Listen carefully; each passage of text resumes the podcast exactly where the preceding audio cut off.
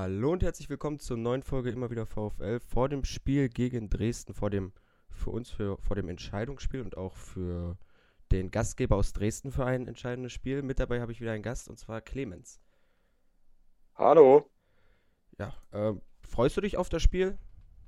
Oder ist da ein bisschen Ähm, Angst mit dabei? ja gut, als Tabellenletzter, man muss, kann sich nicht raussuchen. Ich freue mich immer auf Heimspiele, von daher Ja, kann es gerne losgehen. die, die Lage ist ja bei beiden Vereinen ziemlich angespannt. Vor allem, ich denke mal nicht, dass bei beiden Vereinen von Anfang an davon ausgegangen wurde, dass die jetzt gegen den Abstieg spielen.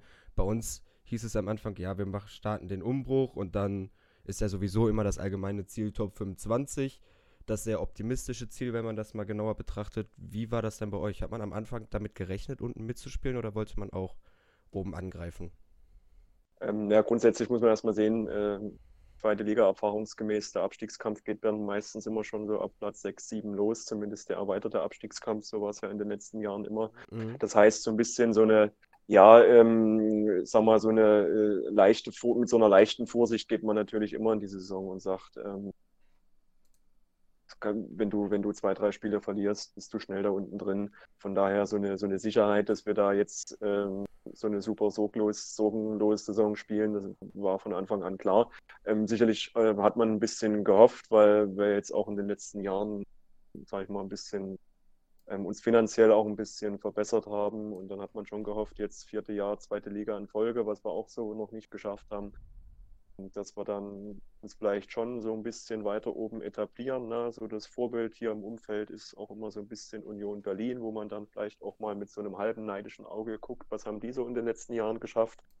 Und ähm, sicherlich sind da auch so ein paar Träume vor der Saison da gewesen, aber ich glaube, man hat es schon realistisch eingeschätzt, ähm, dass es natürlich jetzt so krass kommt und ähm, wir quasi gefühlt schon äh, zur Winterpause ähm, ähm, ja, fast abgestiegen sind ne, mit sechs Punkten. Ich meine, ich meine, gut, äh, ist noch nicht entschieden, aber du, du hast halt schon äh, ein Brett zu bohren ne, in der, in der Rückrunde. Wenn du Mhm. Punkten Rückstand äh, in die Rückrunde gehst auf den Relegationsplatz, dass es so krass kommt, das hat auch wiederum keiner erwartet. Dafür hat dann aber euer Vorstand, euer Geschäftsführer Sport und hat da ja relativ gut reagiert. Ihr habt dann im Winter euch ordentlich verstärkt. Also man hat die Situation jetzt nicht unterschätzt. Und wie du auch schon gesagt hast, ich denke mal, ich glaube bei Sky war das, die haben am Anfang der oder zu Beginn der zweiten Saisonhälfte so eine prozentuale Chance gegeben, wer jetzt noch drin bleibt, beziehungsweise wer absteigt. ja. Und, und da hatte Dresden, glaube ich, mit die höchste Wahrscheinlichkeit. Aber ihr habt euch ja im Winter verstärkt und dann ging es auch eigentlich relativ los mit dem Sieg gegen den KSC. Und anschließend gab es dann aber, ja, aus eurer Sicht leider drei Spiele ohne Sieg. Wobei es auch gegen Darmstadt, die Niederlage war ja relativ unglücklich. Also da war ja, glaube ich, eine äh, Video-Assistant-Entscheidung, die jetzt nicht hätte sein müssen. Aber wo, worauf sind denn diese drei Spiele ohne Sieg jetzt zurückzuführen? Also grundsätzlich, ähm, also dem Spiel, wo ich ein bisschen hinterher traue, ist tatsächlich dieses, dieses Darmstadt-Spiel, weil ich finde, ähm, aus den beiden Auswärtsspielen jeweils mit einem Punkt rausgegangen, wo ich sage, ähm, das ist in Ordnung. Ähm, gerade man muss sehen, Heidenheim ist eine Mannschaft, die äh, da ein bisschen noch auf diesen Relegationsplatz da oben schielt. Ähm, und ähm, da haben wir uns einen richtig verdienten Punkt rausgeholt. Mit ein bisschen Glück gewinnst du dort sogar. Ähm, andersrum äh, haben wir gegen St. Pauli dann vor allen Dingen zu Beginn, aber auch dann, äh, gerade wenn ich an die Schlussminute denke, ziemlich Dusel gehabt.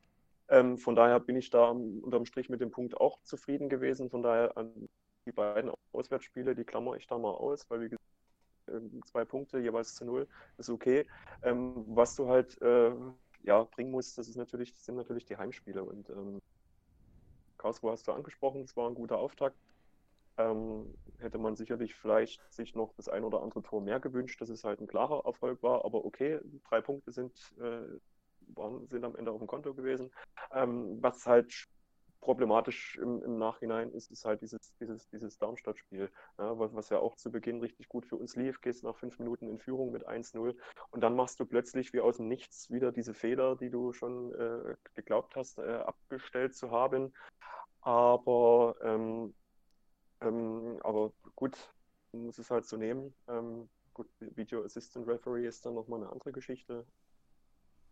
Ja. Ähm, ich glaube, das, äh, das, weiß, das weiß ich bis heute nie, was der da, warum der da, was der da wirklich entschieden hat. Und äh, weiß, glaube ich, der DFB auch, wahrscheinlich selber noch nicht mal so richtig genau. Ähm, aber wie gesagt, dieses Darmstadt-Spiel ist das Spiel, wo ich sage, dort hätten wir gewinnen, das hätten wir auf jeden Fall gewinnen müssen. Die drei Punkte, die fehlen uns jetzt auf jeden Fall. Ja, ja, da unten im Tabellenkeller mhm. merkt man ja jeden Punkt, den man verliert. Auch wenn es dann so ist, ist das ja kaum dreifach, zehnfach ärgerlich, weil das tut dann ja richtig, richtig weh. Genau dadurch, weil, weil Darmstadt, ich meine, war ja auch äh, zur Winterpause noch da unten drin und äh, das ist ja dann, man sagt immer so, man sagt immer so sechs Punkte Spiel das, äh, dazu, ne? Und ja. hast du natürlich im Konkurrenten da nochmal deutlich mehr Polster gegeben. Ähm, Deshalb ist wiederum der Punkt gegen St. Pauli wichtig gewesen, dass ähm, der Abstand dort nicht noch größer geworden ist, dass du auch eine realistische Chance hast, dort vielleicht in den nächsten Spieltagen nochmal Anschluss zu bekommen. Und deswegen, also auswärts bin ich da mit den beiden Punkten zufrieden. Zu Hause musst du es halt bringen. Ja. Ja, kann ich, kann ich auch irgendwo nachvollziehen. Vor allem ist St. Pauli ja auch immer von der Atmosphäre ein sehr brisantes Pflaster für Auswärtsteams, wobei man äh, als Spieler von Dynamo Dresden ja jetzt, denke ich mal, eine aufgeheizte Stimmung im Stadion kennen sollte, aber auswärts ist das ja immer noch was anderes. St. Pauli ist generell ein sehr unbequemer Gegner zu Hause und hat da ja schon einigen Bein gestellt. Deswegen kann man da auf jeden Fall über einen Punkt zufrieden sein, vor allem wenn man da mehr oder weniger dann noch Glück hatte in, den, in ein paar Spielminuten. Und wie du auch schon gesagt hast, Heidenheim. Ja. Ja, ist eigentlich, kann man ja mittlerweile auch zu einem der Top-Teams in der zweiten Liga zählen, die ja über Jahre. Auf jeden Fall, also, ja. Die, die über Jahre. Das ist ja mittlerweile auch kein Ausrutscher mal bei denen, sondern das ist ja über, über Jahre haben die sich da oben etabliert und spielen ja. immer auf diesen dritten. Von daher, wie gesagt, auch dort auswärts zum Punkt völlig okay, vor allem zu null. Ja. Ja, und dann immerhin gegen Karlsruhe einen direkten Konkurrenten kompletten Bein gestellt und die drei Punkte da zu Hause behalten. Ich denke mal, das war dann auch nochmal mit das Wichtigste, dass man dieses Spiel halt auch gewinnen konnte. Auch wenn es knapp war, aber das ist ja am Ende egal, wie die drei Punkte eingefahren werden. Ja, vor allen Dingen mit einem Sieg dann auch wieder aus der, aus der Pause zu kommen, sehr, sehr wichtig dann, ja. um dort so ein bisschen auch so dieses Selbstvertrauen, was ja ähm, nach der Hinrunde eigentlich überhaupt nicht da war, ähm, so ein bisschen zu bekommen und damit nicht die, die Neuen natürlich jetzt nicht auch gleich wieder verbrannt sind, äh, du dort vielleicht mit einer Niederlage direkt in die Restrunde startest. Mhm. Sich so ein bisschen diese, dieses, ähm, da ich mal, diese schlechte Stimmung sich dann so auf die Neuen dann auch mit überträgt, sondern dass da nochmal so, so ein neuer Schub kommt. Von daher war das auch immer. Du hast jetzt schon angesprochen, eure Neuzugänge, das waren ja verdammt viele jetzt auch in der Winterpause, habe ich ja gerade schon gesagt. Ihr habt ja. da einen mit Champions League-Erfahrung verpflichtet, dann mit Terrazino jemanden mit Bundesliga und vor allem auch Zweitliga-Erfahrung. Wie ist denn dein erster Eindruck jetzt von den ganzen Neuzugängen? Also sind die alle durchweg eine Verstärkung oder sind da auch welche dabei, wo du sagst, ja, die geben uns halt in der Breite nochmal mehr Möglichkeiten? Ähm, also ich glaube, ähm, wirklich in der, in der, in der oberen, ähm, sag ich mal, im oberen Regal, äh, sag ich mal, Terrazino und äh, vor allem Huschbau ansiedeln ähm, weil sie natürlich auch ähm, zum einen bei Terrazino äh, Bundesliga-Erfahrung und bei Huschbauer, hast du es angesprochen, Champions League. Ähm, zudem kommt Huschbauer aus einer Mannschaft, ähm, gut, vielleicht äh, spricht jetzt auch ein bisschen der Slavia Prag-Sympathisant aus mir heraus, aber ähm, kommt aus einer Mannschaft, die ähm, gerade in der, in der Hinrunde ähm, mit einem äh, Weltklasse-Gegenpressing da wie Barcelona im Camp Nou äh, entnervt hat. Ähm, und ähm, das, das, das sieht man ihn auch an. Also der, der, der Typ ist voll, ist voll fit. Also der, ich glaube, da hätte er gar keine, keine Vorbereitung gebraucht. Ähm, der äh, spult da Kilometer ab, äh, der rennt den, den, den, den anderen da, jüngeren Spielern da locker äh, dreimal davon. Mhm. Und ähm, da merkt man schon, das ist schon, das ist schon mal eine ganz andere Qualität. Auch, auch Terrazino, so dieses Spielverständnis, da merkt man schon, der kommt aus der Bundesliga, das ist ein ganz anderer, das ist ein ganz anderer ähm, ein ganz anderer Typ Spieler, als, als wir sonst hatten. Aber ich meine, du musstest jetzt auch mal diesen, diesen, diesen Weg gehen.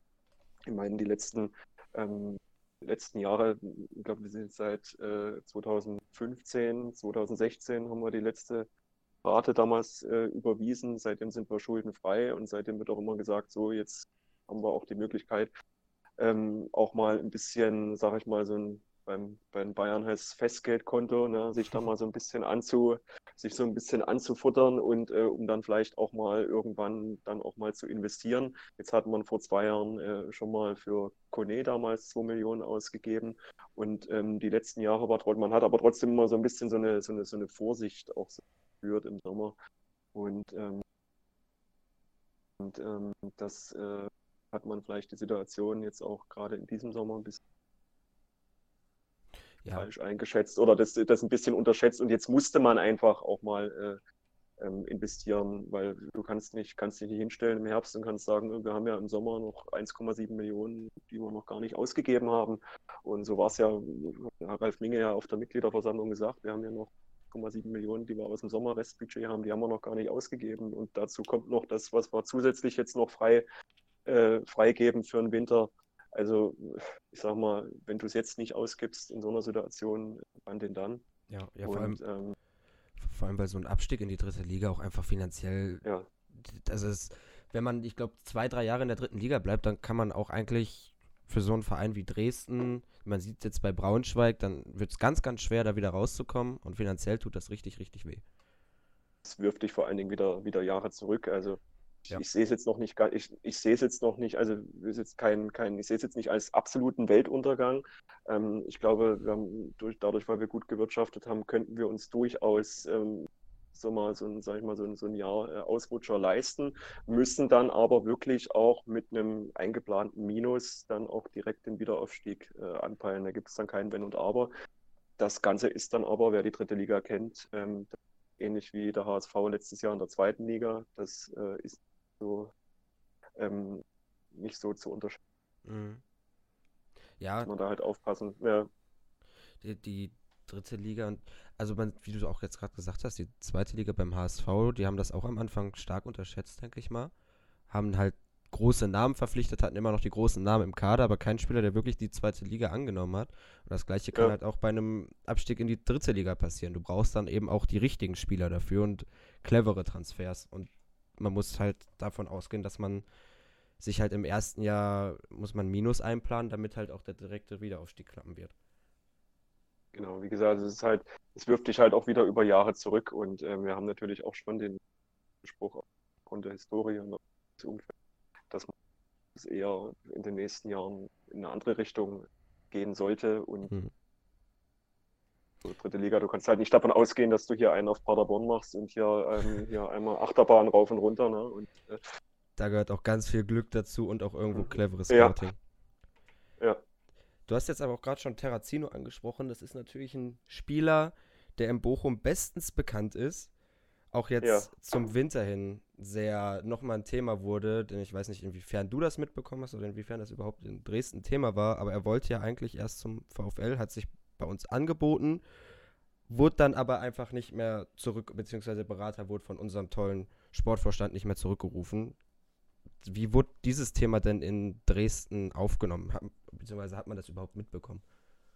Also ich persönlich muss sagen, dass ich da um Bochum-Gerüchte da gar nicht so viel mitbekommen habe. Ähm, es tauchte auf einmal, ging eigentlich für mich relativ schnell. Also ich hatte den Namen Terrazino so ein bisschen auf Twitter in, in irgendeinem, irgendeinem Hashtag dann mal ähm, in, mit Dynamo in Verbindung gebracht, gesehen und äh, angeblich, äh, dass er wohl schon auf dem Weg nach Dresden sei. Und ähm, gut, da gebe ich immer nicht so viel auf so Gerüchte, weil der eine hat dem anderen mal gesehen und äh, hat in dem Hotel mal übernachtet mhm. und äh, hat dem mal die Hand geschüttelt. Da habe ich nicht so viel drauf gegeben und irgendwie, ich glaube, anderthalb Tage später kam dann schon die offizielle Pressemitteilung. Also das schien dann doch relativ schnell zu gehen. Ähm, bei wem, bei welchen anderen Vereinen er da noch im Gespräch war, hatte ich jetzt da gar keine Zeit, mich da irgendwie im Vorfeld zu äh, beschäftigen, weil das wie gesagt so schnell ging und auf einmal war er da und dann war es okay und habe mich gefreut, dass wir einen guten Spieler bekommen haben. In Bochum hat man sich auf jeden Fall ordentlich geärgert. Also bei den Fans, ich weiß nicht, ob sich jetzt da irgendwie in der Geschäftsführung wer geärgert hat, aber es ist, Terrazino ist natürlich ein Spieler, wie ihr jetzt auch in Dresden seht, mit enormer Qualität. Spielintelligenz hast du schon angesprochen, der jedem Verein da unten gut tut und er ist auch einfach ein Spieler. Ich weiß nicht, inwiefern das schon bei euch, inwiefern die Fans das schon mitbekommen haben, der sich sehr schnell mit so einem Verein identifiziert und dem man halt auch einfach abkauft, dass er dann da voll hintersteht und alles für den Verein geben wird. Also ich ja, ich meine, er hat auch schon, schon, schon, schon betont, dass ihm natürlich auch so Traditionsvereine am Herzen liegen. Also er weiß schon, äh, wie man, wie man zum Verein zu äußern Ja. hat, um da schnell gut, gut anzukommen. Nee, aber äh, auch, auch, auch sportlich. Also ähm, vor allen Dingen, er ist, ist nun mal äh, auch auf dem linken Flügel beheimatet und äh, dort äh, auf dem linken Flügel haben wir äh, seit Sommer, seitdem äh, Duljevic uns da Richtung Frankreich verlassen hat, haben wir eigentlich niemanden mehr. Und äh, ich glaube, das war auch äh, so ein bisschen so ein Thema, was man im Sommer so ein bisschen unterschätzt hat. Man hat diese offensiven Flügel ähm, ja einfach zu unterbesetzt. Also man hat mit Duljevic und Berko zwei schnelle, technisch versierte Spieler abgegeben und den Positionen nachzulegen. Man hat sich dann so auf diese Dreierkette versteift wo, und äh, hat dann äh, mit einem äh, Chris Löwe da in, in ja, eher defensiveren Flügelspieler noch verpflichtet, der dann äh, aber auf einmal in dieser, dieser Dreierkette ähm, dann auf einmal die komplette linke Seite äh, beackern musste und damit kam er überhaupt nicht klar. Der hat dann irgendwann im, im, im Herbst mal in einem Interview gesagt, äh, dass das eigentlich überhaupt sein Spiel ist. Ich frage, was war das da für eine Kaderplanung im Sommer? Ähm, und äh, durch, durch Terrazino hast du natürlich jetzt wieder äh, diese offensive Position da vorne besetzt, haben jetzt auch umgestellt auf 4-2-3-1 und das, kommt jetzt auch wiederum äh, dem Chris Löwe zugute. Er hat jetzt wieder einen Spieler, mit dem er sich auch abwechseln kann und äh, das, das ähm, zugleich gemerkt, dass das auch das Spiel verändert hat und es läuft jetzt auch viel mehr über die Links. Das merkt man auch, dass das auch die Terrazino auch gesucht wird und äh, sich da auch mit Löwe jetzt auch gut abwechseln kann. Ich finde, immens wichtiger Transfer und ich finde, was ich jetzt bisher so gesehen habe, äh, Terra auch ganz gut. Ich erkenne auf jeden Fall ein paar Parallelen jetzt zum VfL. Also ich hatte ja vorher schon ein Gespräch mit Gunnar über Wiesbaden und ja. äh, Wiesbaden ist natürlich ein ganz anderer Verein, wenn man jetzt Bochum und Dresden da mit reinnimmt. Aber da, im Grunde könnte man doch auch sagen, dass Dresden jetzt vielleicht auch wegen dieser schlechten Kaderplanung im Sommer auch dann da unten drin steht, oder? Ja, ist auf jeden Fall, ist auf jeden Fall ein Mitgrund.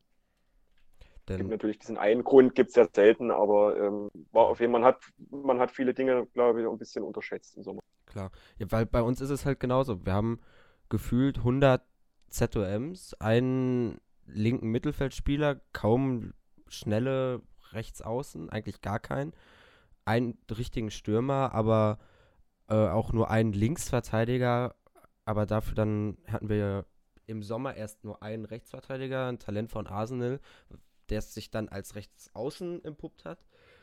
Dann haben wir nochmal einen Nottransfer getätigt, haben dann noch einen Rechtsverteidiger und dann wurde ein anderer Rechtsverteidiger wieder reaktiviert. Also auch eine komplett beschissene Kaderplanung, die uns dann ja auch irgendwo in diese Situation gebracht hat. Und das ist dann interessant zu sehen, dass das auch bei euch dann mit einer der Gründe ist, da unten dann reinzukommen und halt so eine Kaderplanung richtig, richtig viel logischerweise auch ausmacht. Ja, man muss, man muss sehen, vielleicht war es auch ein bisschen, ähm, wir haben ja so ein kleines äh, Trainerexperiment in, in, den letzten Jahren so ein bisschen äh, vorgenommen.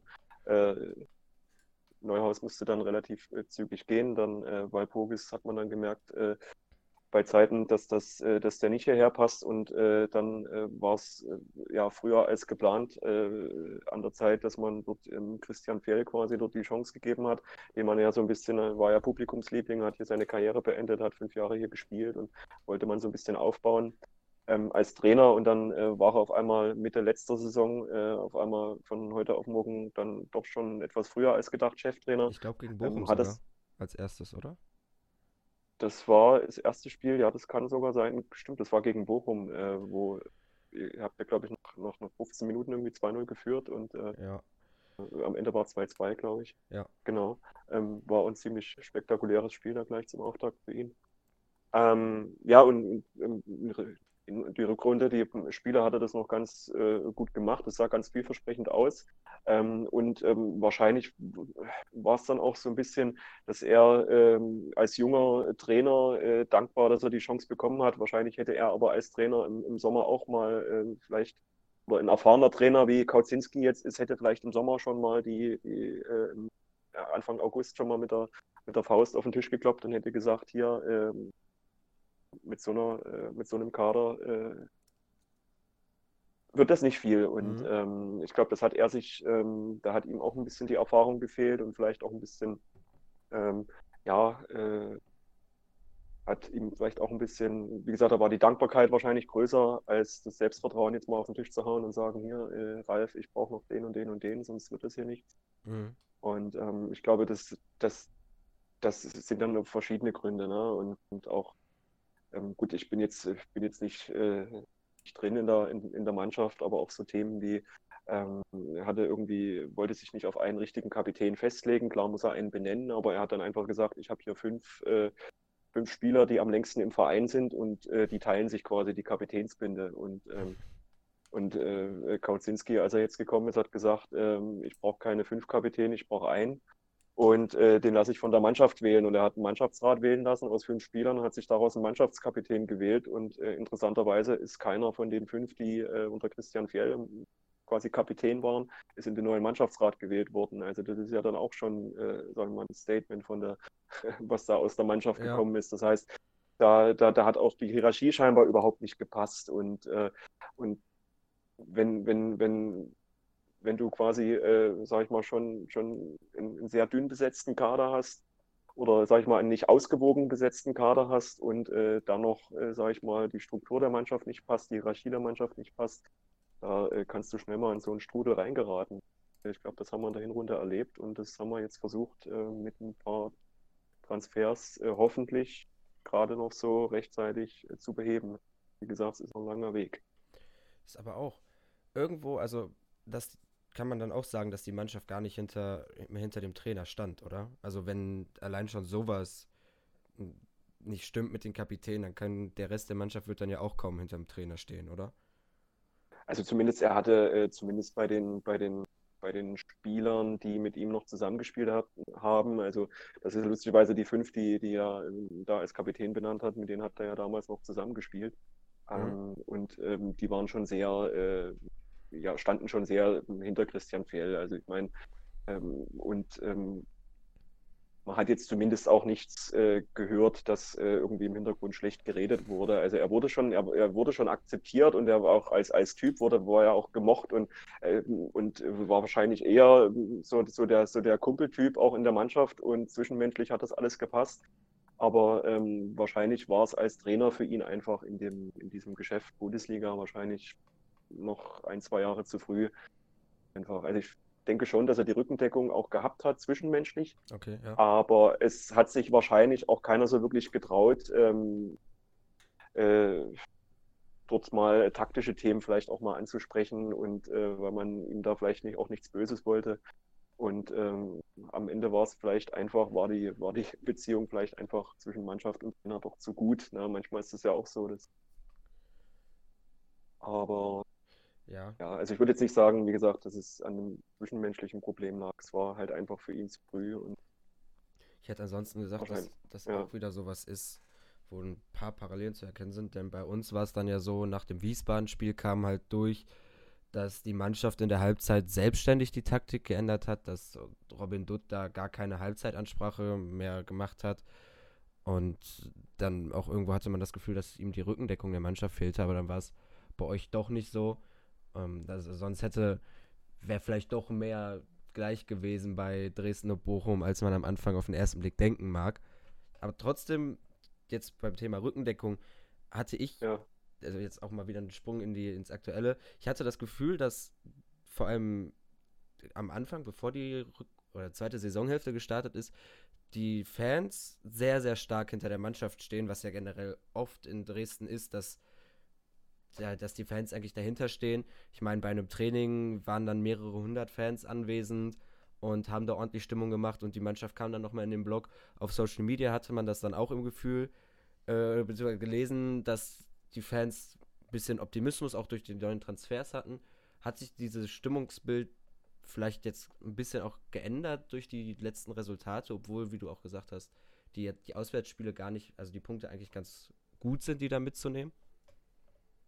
Also an der, an der Stimmung hat sich hm, jetzt noch nichts geändert. Wie gesagt, äh, bis, äh, wie gesagt, was uns ein bisschen reingeritten hat, ist das Darmstadt-Spiel, aber auch dort ähm, die erste Halbzeit, äh, die, die schlecht war. Da gab es dann auch in der, in der, Halbzeit vom Darmstadt-Spiel gab es dann auch doch den ein oder anderen Pfiff dann schon wieder und das ein oder andere Murren, was man äh, so aus der Hinrunde noch kannte.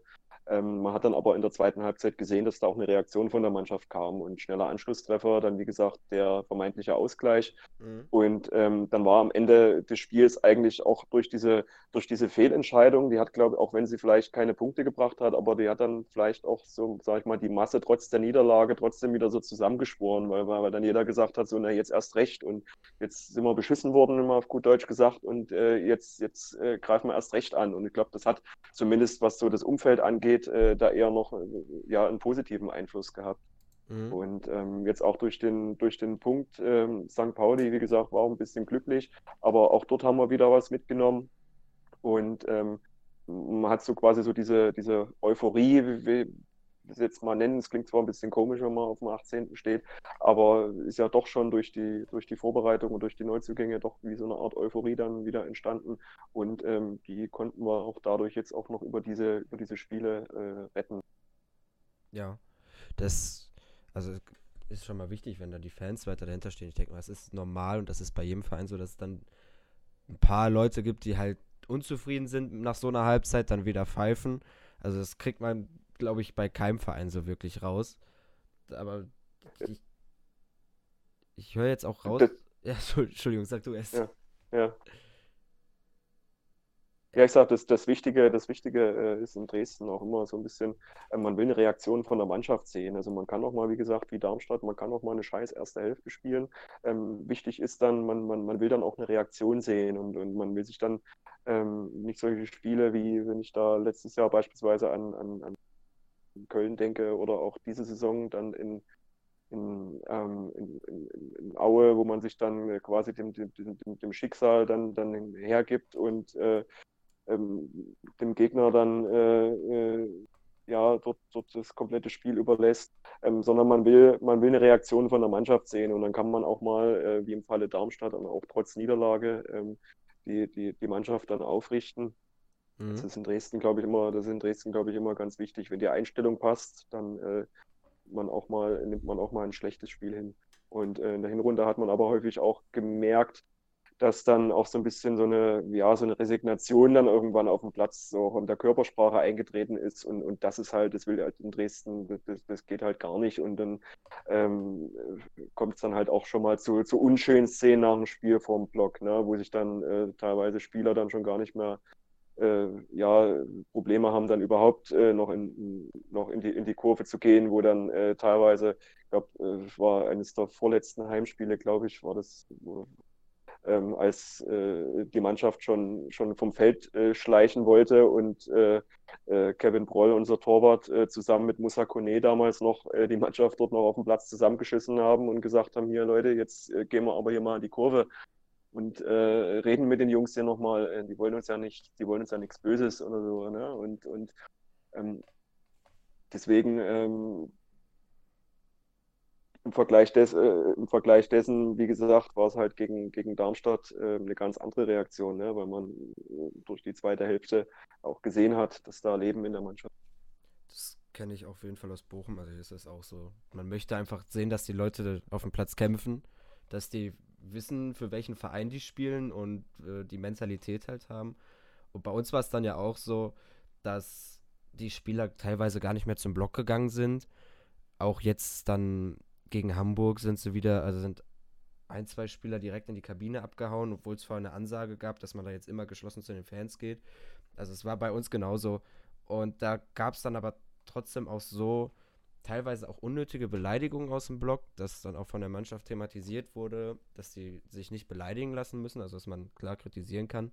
Aber beleidigen muss, lassen muss man sich als Spieler natürlich nicht.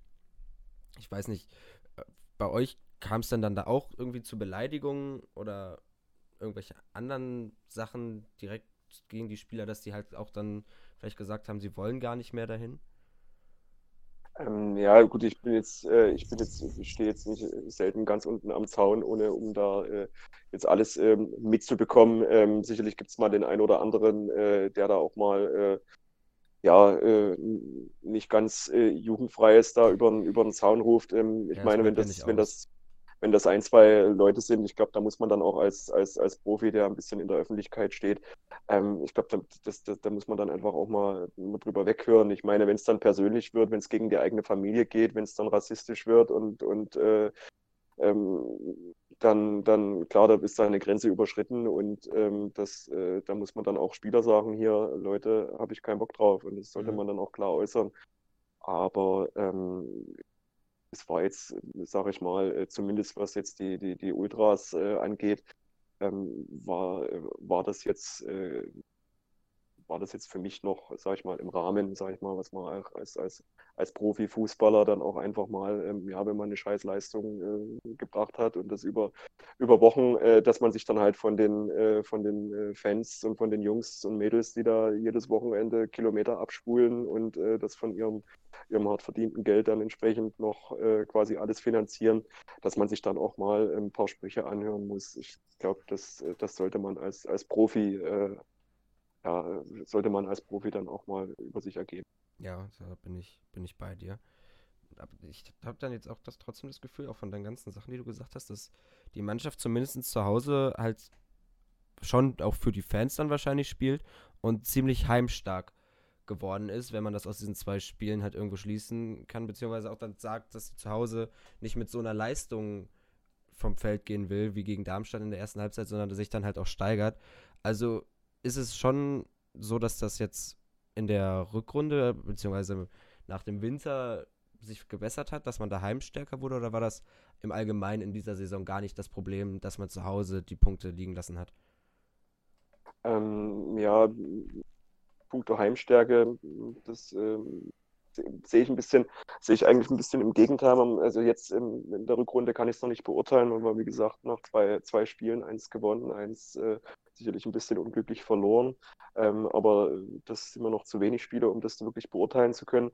Also man muss sagen, äh, zu Hause ist grundsätzlich äh, seit glaub, zwei, drei Jahren äh, so ein bisschen wirklich der Wurm drin. Also ähm, ich finde, wir haben selbst diese Saison äh, ja, sind wir, sag ich mal, ein durchschnittliches Heimteam, ja, irgendwo auf Platz, weiß nicht, 11, 12, 13 in der Heimtabelle, was jetzt nicht wirklich gut ist.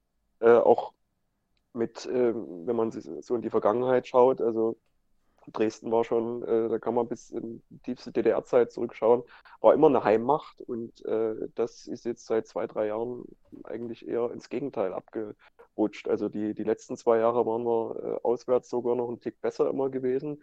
Äh, diese Saison gut, haben wir auswärts äh, gar nichts gerissen. Das ist auch der Grund, warum wir so abgeschlagen hinten stehen, weil wenn du äh, zu Hause schon nichts holst und dann auswärts gar nichts holst, naja, das äh, ist dann eben Platz 18 summa summarum. Ähm, von daher sehe ich uns gar nicht so heimstark, äh, wie du es jetzt äh, angesprochen hast. Mhm. Ähm, da würde ich mir wirklich jetzt in der Rückrunde wünschen. Deswegen ärgert mich dieses Darmstadt-Spiel. Jetzt äh, spreche ich es, glaube ich, schon zum 10. oder 12. Mal an ähm, äh, ärgert mich äh, immer noch äh, maßlos, weil du äh, wäre eine gute Möglichkeit gewesen, jetzt auch mal endlich auch zu Hause mal so eine konstante Serie auch zu starten. Ähm, weil das wird das Wichtigste werden in der äh, Rückrunde. Dass, äh, du musst die Heimspiele mit dem Publikum und dann, du hast auch gesehen gegen, gegen Darmstadt die zweite Hälfte, was möglich ist. Also ich glaube, auswärts nochmal so zurückzukommen nach einem 1-3, das ähm, gerade wenn du, wenn du dann vielleicht auch noch vor einem, äh, wenn der Gegner vielleicht auch einen, eigenen, einen eigenen Stadion Hexenkessel hat, wie beispielsweise St. Pauli, also ich glaube auf St. Pauli wären wir mit einem, bei einem 1-3 Pausenrückstand nicht mehr äh, so ins Spiel zurückgekommen. Und ähm, ich glaube, deswegen musst du halt äh, die, das noch ein bisschen ähm, ja, effektiver nutzen, auch diese, diese, diese Atmosphäre und auf so einer Welle reiten, dass du, wie gesagt, dort auch zu Hause mehr Punkte holst, weil das hat uns auch gefehlt die letzten Jahre eigentlich schon. Klar, ja. Jetzt mit Blick aufs Spiel, was erwartest du denn dann von dem Spiel, wenn du sagst, dass das hat sich zwar vielleicht ein bisschen gebessert, heimstark ist, würdest du das trotzdem immer noch nicht nennen, mit bei dem Spiel, wo es dann jetzt für beide Mannschaften, wie ich am Anfang auch gesagt habe, quasi ein Endspiel ist. Schlüsselspiel kann man es auf jeden Fall nennen. Du hast schon den Begriff Sechs-Punkte-Spiel genannt. Das, das ist auf, also ich glaube, wenn man nach einer Definition vom Sechs-Punkte-Spiel googelt, kommt jetzt aktuell als erstes Dresden gegen Bochum. Ja. Was erwartest du dir von dem Spiel? wird das ein hart umkämpftes, richtig dreckiges Abstiegsspiel oder versucht da doch irgendeine Mannschaft das spielerisch zu lösen?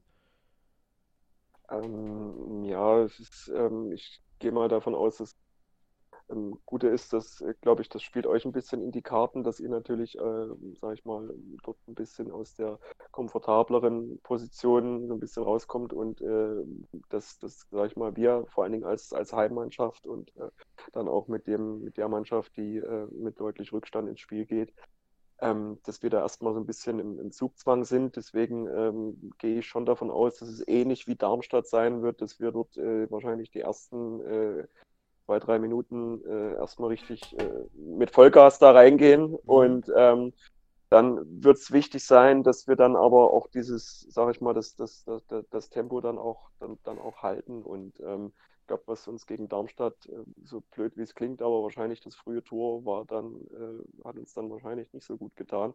Ähm, trotzdem gehe ich davon aus, dass wir ähm, sehr, auch wieder sehr druckvoll ins Spiel äh, gehen werden.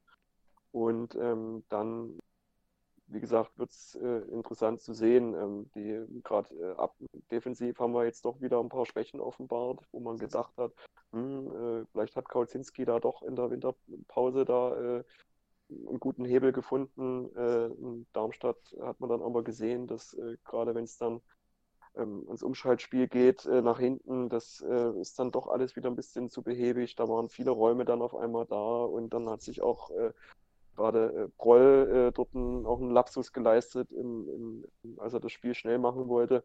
Ähm, das waren dann wieder so Fehler, wo du dachtest, die sind eigentlich abgestellt und ähm, wenn, wenn, wenn du da äh, Bochum da oder wenn wir da euch was anbieten, ähm, wird es dann halt auch interessant zu sehen, äh, inwieweit ihr das dann auch nutzen könnt. Ne? Ja. Ne? Also wie gesagt, St. Pauli hatten auch einige Möglichkeiten, haben es nicht genutzt. Äh, sozusagen, das werden wir dann quasi noch einen Punkt da retten können.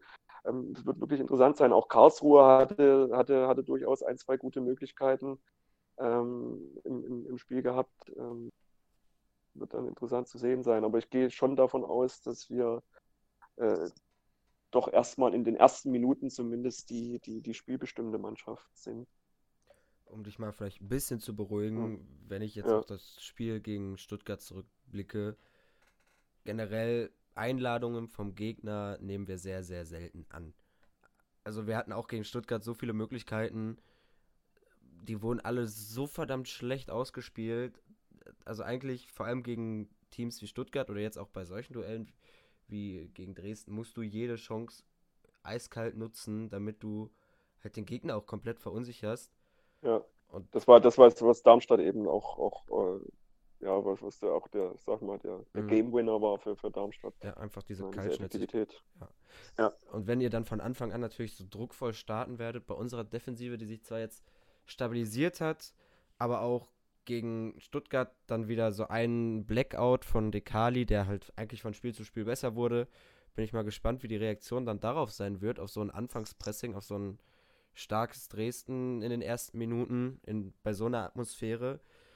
Da habe ich ein bisschen Angst davor, dass es dann komplett nach hinten losgeht und wir halt ganz schnell dann 1-0, vielleicht sogar 2-0 hinten liegen.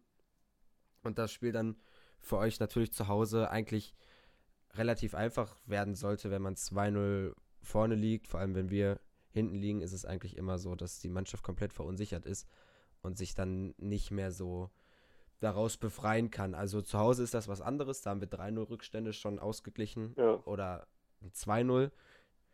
Ähm, ja, aber jetzt auswärts, dann bin ich mal gespannt. Was würdest du denn tippen für das Spiel? Also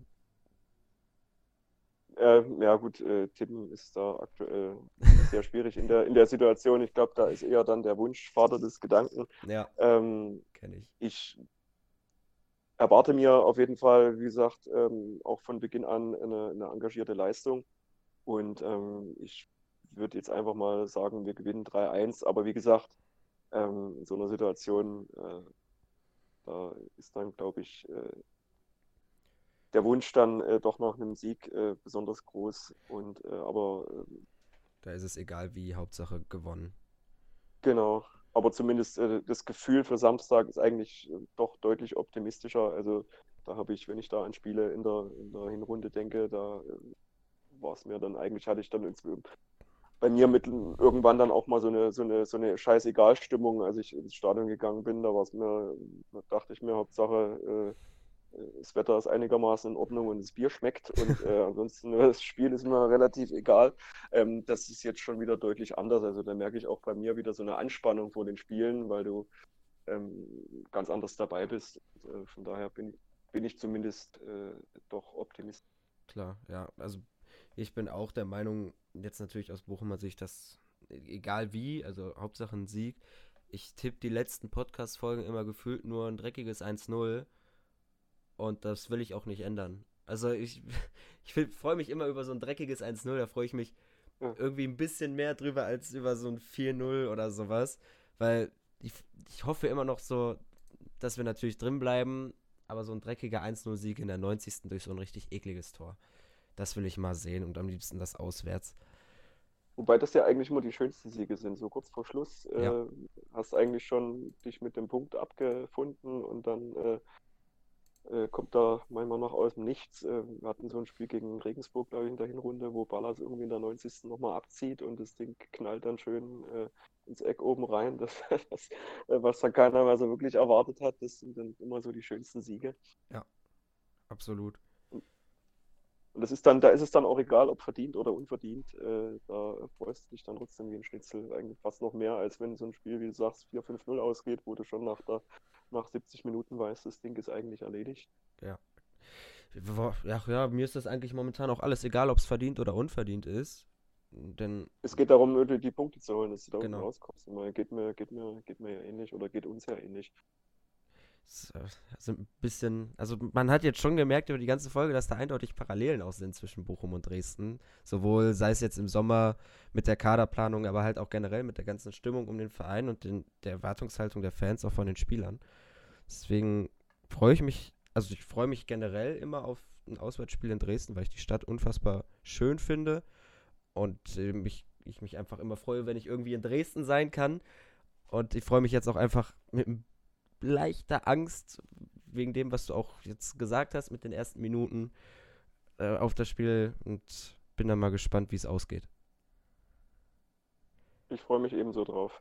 Danke, dass du dabei warst. Danke, dass du dir die Zeit genommen hast. Und dann. Sehr gerne. Auf Wiedersehen.